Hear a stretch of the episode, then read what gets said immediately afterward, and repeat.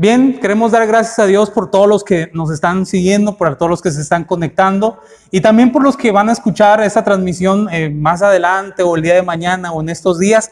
Sean muy, muy bendecidos por el Señor. Hoy quiero ah, hablarles de algo que he estado meditando, sobre todo en este día muy especial.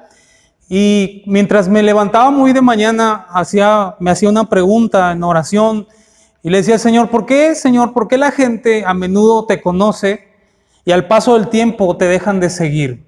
Porque es que las personas ah, llegan a una iglesia, llegan a una congregación, están por un lapso de tiempo, incluso pueden llegar a servir, pueden estar congregándose un tiempo, siendo obedientes en lo, en lo que cabe, pero llega un tiempo donde abandonan las filas, las filas del Señor. Porque es que esto ocurre muy a menudo, porque es que la gente abandona este camino tan especial, tan bendecido, que es el camino del Evangelio. Y para eso quiero que iniciemos. Vamos a abrir la Biblia esta mañana. Quiero leerles varios versos. Vamos a abrir la Biblia en Juan capítulo 6, verso 25. Juan 6, 25.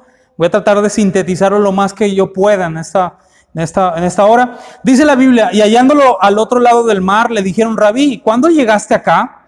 Respondiendo Jesús y les dijo, de cierto, de cierto os digo, que me buscáis, no porque habéis visto las señales, sino porque comiste pan y os saciaste. Trabajar, trabajad no por la comida que perece, sino por la comida que a vida eterna permanece, la cual el Hijo del Hombre os dará porque a este señaló Dios el Padre. Entonces le dijeron, ¿qué debemos de hacer para poner en práctica las obras de Dios? Respondió Jesús y les dijo, esta es la obra de Dios, que creáis en el, en el que Él ha enviado. Le dijeron entonces, ¿qué señal pues haces tú para que veamos y te creamos? ¿Qué obra haces? Muy bien, Quiero comprarles algunas o decirles algunas de las razones por las cuales algunos abandonan este camino. La primera razón es cuando nosotros fundamentamos nuestra fe en sucesos y cosas materiales y nunca llegamos a profundizar en el conocimiento de Dios. Leí unos versículos donde mucha gente se agolpó detrás de Jesús porque Horas antes Jesús había hecho un milagro impresionante. Con algunos panes y algunos peces, el Señor había dado de comer a una multitud y aún sobró. La gente quedó atónita y aparte que se hicieron milagros, sanidades espectaculares. Así que a las horas siguientes andaban buscando al Señor Jesús. Fueron hacia los discípulos y vieron que con ellos no estaba, cruzaron hacia el otro lado de, de las aguas y se encontraron a Jesús. Note algo, lo buscaron, dice la Biblia, y hallándolo al otro lado del mar, hallándolo del otro lado del mar, veo gente en busca de Jesús. Pero cuando se encuentran con Jesús, Jesús les dice, ustedes me están buscando no con la razón que debe de ser, no con el propósito que tiene que ser. Ustedes me buscaron porque se saciaron hace unas horas porque comieron hasta decir basta, todavía llevaron, se, llevaron comida, todavía hubo sanidades, hubo milagros, pero este no es el propósito por el cual tú me debes de buscar. Entonces ellos les dijeron, bueno, Señor Jesús, ¿qué debemos de hacer para que estemos en la obra de Dios? Y él le dijo, esta es la obra de Dios. Jesús les responde, esta es la obra de Dios que creáis en el que el Señor ha enviado. Le dijeron entonces, ¿qué señal pues haces tú para que veamos y te creamos? Note algo muy especial. Ellos sí buscaron a Jesús, se toparon con Jesús, pero empieza ese diálogo, empieza esa comunicación. Y Jesús les dice, ustedes vinieron a buscarme por una razón equivocada. Y ellos después dicen, bueno, ¿cómo le hacemos para entrar y, y movernos en la obra de Dios. Y Jesús le dijo, esta es la obra de Dios, que crean en mí y que crean en el que me, en el que me ha enviado. Y después ellos sacan una, una palabra impresionante donde dicen, pero ¿qué obras haces tú para que te creamos? O sea, no estaban creyendo en Jesús, lo seguían por razones equivocadas. Lo seguían, como yo dije en mi primer punto, lo, lo seguían porque, lo seguían porque se basaban en fundamentos como en sucesos y cosas materiales y nunca profundizaron en el conocimiento de Dios. Ellos estaban diciendo, ¿qué podemos hacer para que en realidad sí te creamos? ¿Sabe que hay gente que sigue a Jesús, pero sus razones son equivocadas? ¿Sabe que van y buscan los, los bienes materiales? Basan su relación con Jesús en los sucesos que pueden ocurrir, pero no le han creído al Señor. Jesús quiere profundizar con ellos y Jesús les dice, ¿saben algo? ustedes no trabajen por la comida que perece, sino por la comida que permanece. Jesús lo estaba llevando al diálogo para aterrizar diciéndoles, miren, sus padres comieron del maná que cayó del cielo, pero ustedes tienen que comer del pan que viene del cielo. Y Jesús les dijo, yo soy el pan del cielo. En el verso capítulo 6, verso 34 y verso 35, le dijeron, Señor, danos siempre este pan. Jesús le dijo, yo soy el pan de vida.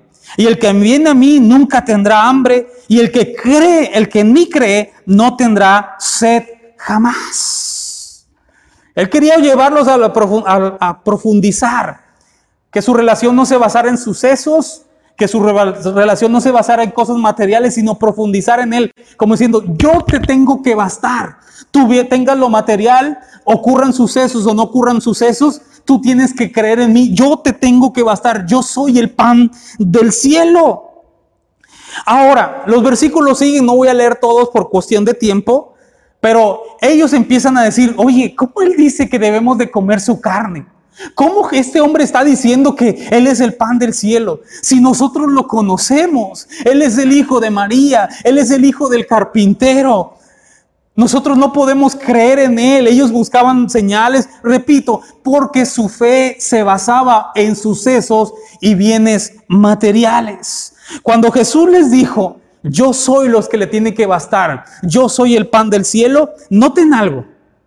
En Juan capítulo, en el mismo capítulo, capítulo 6, versos 66 al 69, dice lo siguiente. Desde entonces, desde entonces, desde que tuvieron esa plática con Jesús, muchos de sus discípulos volvieron atrás y ya no andaban con él. Dijo entonces Jesús a los doce, ¿queréis acaso iros también vosotros? Le respondió Simón Pedro, Señor, ¿A quién iremos? Tú tienes palabra de vida eterna y nosotros hemos creído y conocemos que tú eres el Cristo, el Hijo del Dios viviente. una fe más profunda. ¿Alguien me está entendiendo en esta mañana? Cuando ellos, cuando Jesús quiso profundizar con ellos, diciéndoles, yo les tengo que bastar. De mí se tienen que alimentar. No solo de pan vivirá el hombre, en pocas palabras. Jesús le estaba diciendo, yo soy el pan del cielo. Tu relación conmigo debe de profundizarse. Cuando eso ocurrió, la Biblia dice que los discípulos le dejaron, algunos discípulos no le siguieron más. Y Jesús se refirió a los dos, le dijo, ¿quieren irse con ellos? Y Pedro suelta una palabra muy fuerte y dice, Señor, ¿a dónde iremos si solamente tú tienes palabras de vida eterna? Y conocemos que tú eres el Cristo. ¿Sabe? Hay gente que abandona las filas del Señor porque nunca profundizaron en Dios, porque siempre su relación se basó en que Jesús hiciera las cosas a su favor, que Dios trabajara para ellos. El día que Jesús, por así decirlo, no les concede lo que ellos quisieron, no los ves más en la iglesia. El día que ellos no tuvieron una fe fundamentada en las cosas materiales, no los vieron más en la iglesia. Una de la primera razón de las que yo les quiero hablar esta mañana de que la gente abandona el camino de la fe es porque su fe es una fe endeble, no cimentada, una fe que se tiene que ver tiene que ver solamente con sucesos y bienes materiales. La siguiente, otra razón, hay muchas razones, pero nada más les quiero abarcar tres. La siguiente razón la arroja la Biblia con dos personas. Número uno, con el joven rico y Judas. Ellos dos son un ejemplo de cuando las personas siguen a Jesús solamente por posesiones, solamente por economía, solamente por cosas muy parecidas a las de ese ratito, cosas materiales. Un día un joven se le acercó, es conocida en las escrituras como el joven rico, se le acercó y le dijo, maestro, ¿qué tengo que hacer para heredar la vida eterna? Y le dijo, bueno, sigue mis mandamientos, obedece los mandamientos. Dijo, ¿cuáles son? Y Jesús le empieza a enumerar los mandamientos y él dice, todos estos los he seguido desde mi juventud. Y Jesús añade algo y dice, si tú quieres ser perfecto, entonces ve, vende todo lo que tienes y escucha, no dijo, dámelo a mí, dijo, y dáselo a los pobres y vienes y me sigues. Entonces la Biblia dice que él se entristeció y se perdió. Jesús en el verso capítulo 19, verso 21 al 23, escuchen lo que dijo. Jesús le dijo, si quieres ser perfecto, anda, ve y vende lo que tienes y dalo a los pobres y tendrás tesoro en el cielo. Y ven y sígueme. Oyendo el joven esta palabra, se fue triste porque tenía muchas posesiones. Entonces Jesús dijo a sus discípulos, de cierto os digo que difícilmente entrará un rico en el reino de los cielos. Ahora, si Dios te bendecido y tú te consideras una persona con buena posición económica, no te estoy diciendo que no vas a heredar el reino de los cielos. Lo que el Señor estaba diciendo es que es muy raro que una persona ponga en primer lugar a Cristo antes que sus bienes materiales, antes que su economía. Este joven había cumplido con todo, pero el día que tuvo que hacer un lado su economía, sus posiciones económicas antes de Jesús, ese día dejó de servir al Señor y dejó de caminar con el Señor. Mateo capítulo 26, verso 14 al verso 15 dice, entonces uno de los doce que se llamaba Judas Iscariote fue a los principales sacerdotes y les dijo, ¿qué me queréis dar? Y yo los entregaré. Y ellos le asignaron 30 piezas de plata. Vemos a un hombre que caminó con Jesús, que fue testigo de los milagros de Jesús que fue una persona de confianza de Jesús, que fue un, hombre que sirvió a Jesús por poco más de tres años quizá. Pero llegó un momento donde él puso la economía, sus posiciones antes que Jesús. Tanto fue que amó más el dinero, amó más los bienes materiales que el Señor Jesús. Y él va y habla con los principales sacerdotes y les dice, ¿qué me van a dar si yo les entrego por 30 monedas de plata este hombre prácticamente vende a Jesús, entrega a Jesús. Las escrituras dicen en primera carta a Timoteo capítulo 6, verso 10, porque raíz de todos los males es el amor al dinero, el cual codiciando algunos se extraviaron de la fe, escuche, se extraviaron de la fe, fe y fueron traspasados de muchos dolores. La traducción del lenguaje actual arroja algo más sencillo, más simple de entender. Dice, porque todos los males comienzan cuando solo se piensa en el dinero, cuando solo se piensa en el dinero.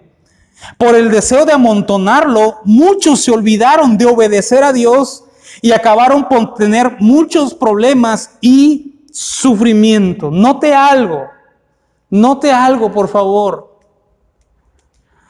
No es el dinero el mal o la raíz de todos los males. Porque tú a lo mejor dices, entonces soy un flojo, no trabajo, entonces me dedico solamente a servir a Dios y a Dios trabajo, renuncio. Yo no te estoy diciendo eso. De hecho, la Biblia dice que el que no trabaje, entonces que no coma. Lo que te estoy diciendo es que el amor al dinero es la raíz de todos los males. La gente que pone en primer lugar a lo mejor un trabajo. Nunca se me va a olvidar un consejo que le pedí a un pastor un día que iba a emprender un negocio.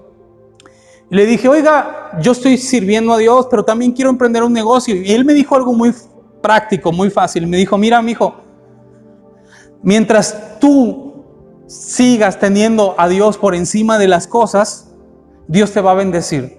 Pero el día que tú entronices ese negocio y lo entronices en donde a Dios le pertenece, Dios mismo se va a encargar de cerrarte las puertas. ¿Qué quiero decirte con esto? Que hay gente que se afana por el dinero. Hay gente que no tenía un trabajo y el día que lo tuvieron, no los vuelves a ver más en la congregación. No los vuelves más viendo servir a Dios. Y cuando les preguntas, ¿por qué ya no sirve? Es que tengo mucho trabajo. Es que yo sí soy, yo sí ando movido. Yo quiero decirte algo.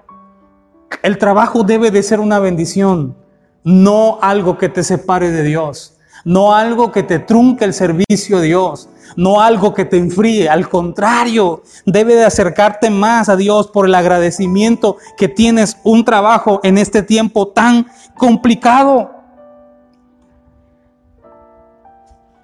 Vas a decir, bueno, tengo que dejar el trabajo, no.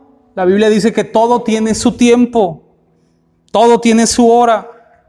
Yo he visto desde obreros muy sencillos llegar a tiempo a la casa de Dios, levantar sus manos, adorarle.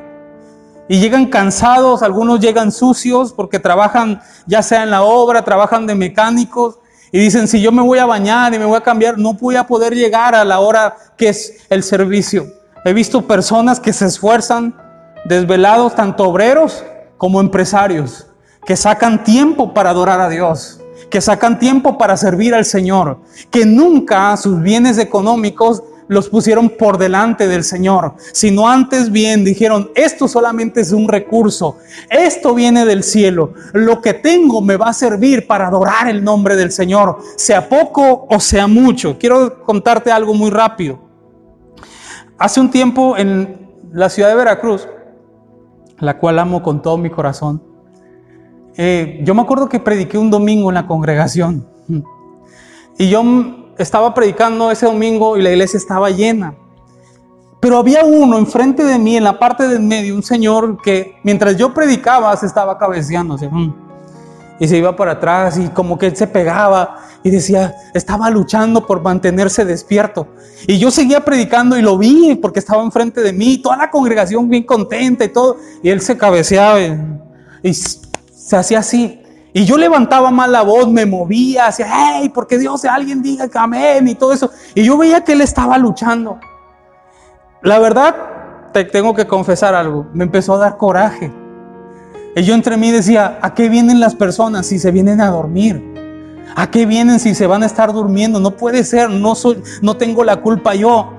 Yo estoy predicando bien, la gente se está gozando. Bueno, al terminar la predicación, la administración, bajé terminando el culto, este hombre se me acerca y me dice, hermano, Dios lo bendiga. Oiga, qué bendición la palabra. Y yo dentro de mí, tengo que ser honesto, dentro de mí decía, se estaba durmiendo. Pero fíjese, el Señor me pegó una cachetada con guante blanco. Escuche esto. Yo dije, se estaba durmiendo. Le dije, ay, qué padre, qué bueno. Y le dije, se gozó. Me dijo, me gocé mucho, me esforcé. ¿Sabes algo, Misa? Él me dijo lo siguiente, ¿sabes algo? Yo salí hoy después de una jornada de 24 horas de trabajo, a las 8 de la mañana, solo llegué, medio desayuné, me cambié del uniforme y me vine a la iglesia porque sabía que ibas a predicar tú y yo no me quería perder el servicio del día de hoy. ¡Puf! Cachetada con guante blanco. Un hombre con todo su cansancio, después de trabajar 24 horas, puso en primer lugar al Señor es que nunca nuestros bienes deben ir por encima de lo que Dios, de lo que Dios quiere hacer con nosotros, de nuestro servicio, de sacar nuestro tiempo para Dios. Todo tiene su tiempo, dice Eclesiastés. Todo tiene su hora. Vemos a este joven y a Judas que pusieron el dinero por encima del Señor y lo abandonaron. Quiero que me escuches tú que hoy estás siguiendo esta transmisión, que nunca sea un impedimento el buscar a Dios por tu trabajo. Saca tiempo para el Señor. Yo no te estoy diciendo que renuncies. Si no hay forma a lo mejor de congregarte todos los días, dobla tus rodillas ahí donde estás. Sigue en ayuno, sigue en las lecturas, ahora que tienes, eh, eh, que estamos esta, que tenemos esta oportunidad de estar transmitiendo, bueno, si no puedes conectarte a la hora, cuando llegues de tu trabajo, conéctate, gózate, escucha la palabra, pero que nunca tu trabajo sea un impedimento para buscar a Dios. ¿Por qué algunos dejan de servir a Dios? Dejan de buscarlo. Número uno, porque su fe está basada en algo incorrecto. Número dos, por sus bienes económicos. Número tres, Porque la gente tiene en primer lugar el mundo y sus placeres. Yo no me quiero detener en eso, hermano, porque ya eso es algo que ya conocemos. Quiero abarcar estos temas. Solamente quiero decirles lo que aparece en primera de Juan capítulo 2, verso 15 al verso 17. Dice, no améis al mundo ni las cosas que están en el mundo. Si alguno ama al mundo, el amor del Padre no está en él. Porque todo lo que hay en el mundo, los deseos de la carne, los deseos de los ojos y la vanagloria de la vida no proviene del Padre, sino del mundo. Y el mundo pasa y sus, y sus deseos.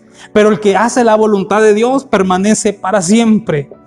Oye, ¿quieres dejar un legado eterno?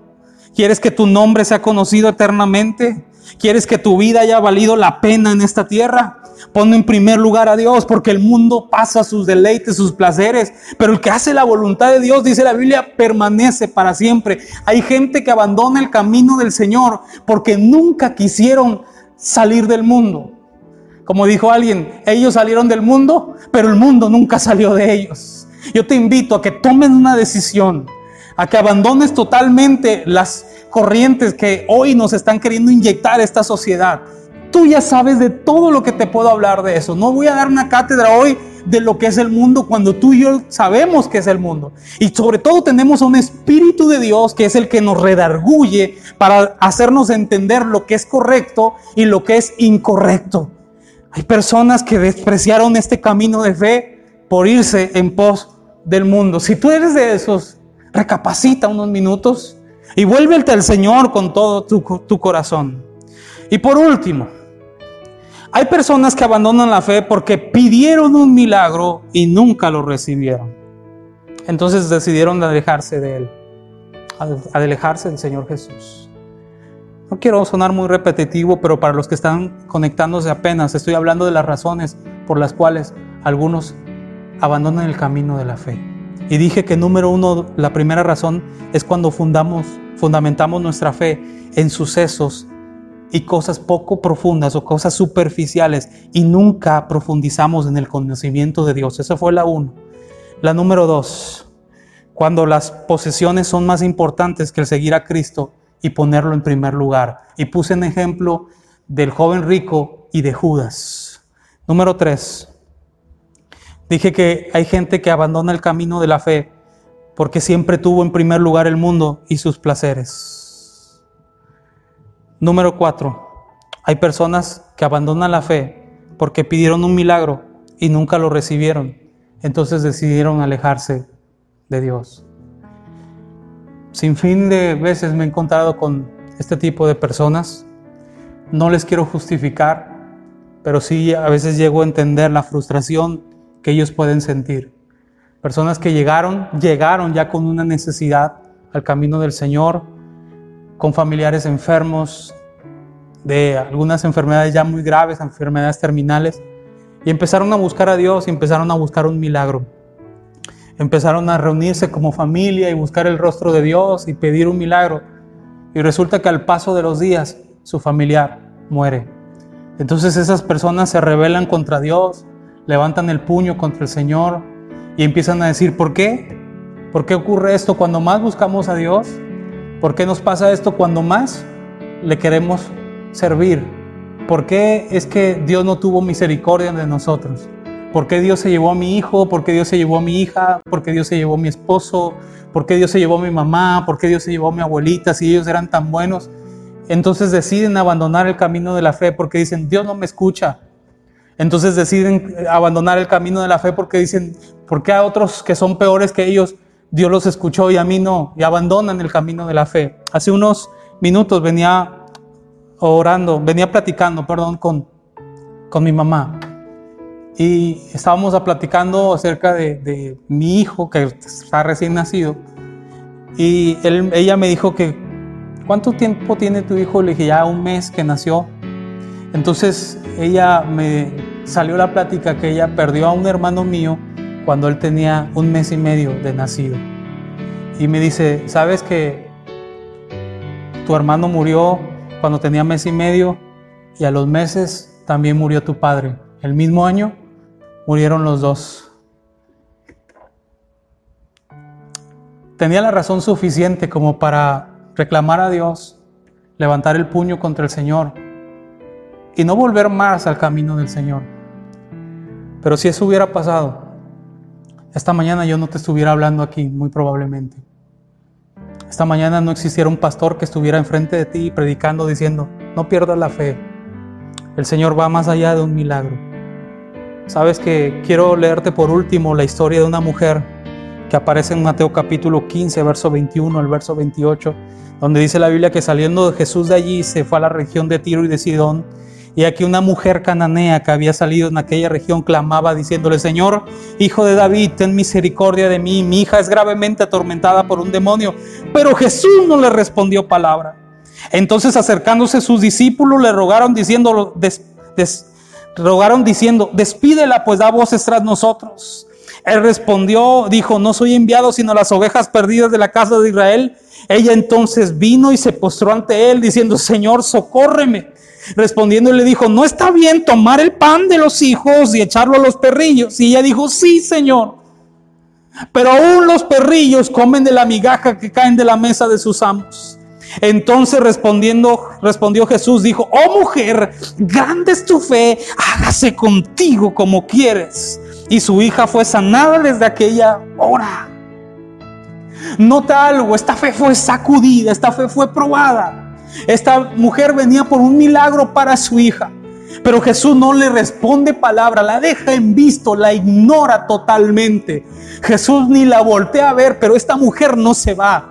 Esta mujer no dice, no hombre, pues me habían hablado bien de ti y ahora veo que eres de lo peor. No, esta mujer sigue insistiendo, tantos que sus discípulos se levantan, los que tendrían que acercar a la mujer a Jesús, ellos mismos le dan la espalda y dice, Señor, despídela pues da voces tras nosotros, ya nos aburre, está grite y grite pidiendo un milagro.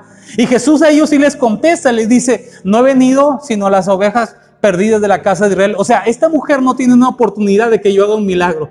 Sin embargo, veo que la mujer sigue insistiendo. Y ella le dice, Señor, socórreme. Pero ahí viene la parte más complicada, la parte más dura. Le dice, Señor, socórrame. Y Jesús, yo pensé que le iba a decir, hija, ven, levántate. No. Jesús le dice, no está bien que yo dé el pan de los hijos a los perrillos. Y esta mujer de su interior saca una fuerza impresionante y una fe que yo le llamo una fe todoterreno. Y dice, sí Señor, pero aún los perrillos comen de la migaja que caen de la mesa de sus amos. No fue impresionante. Jesús voltea, entonces se detiene con ella y por primera vez habla con ella y le dice, oh mujer, grande es tu fe, hágase contigo como quieras. Y desde entonces la Biblia dice que su hija quedó sana, quedó libre. ¿Qué quiero decirte con esto? Mis hermanos, mis amigos, Jesús va más allá de un milagro. Quiero decirte que pase lo que pase, debes de aferrarte como esta mujer. Socórrame, abrázame. Señor, yo he venido aquí no con un corazón altivo.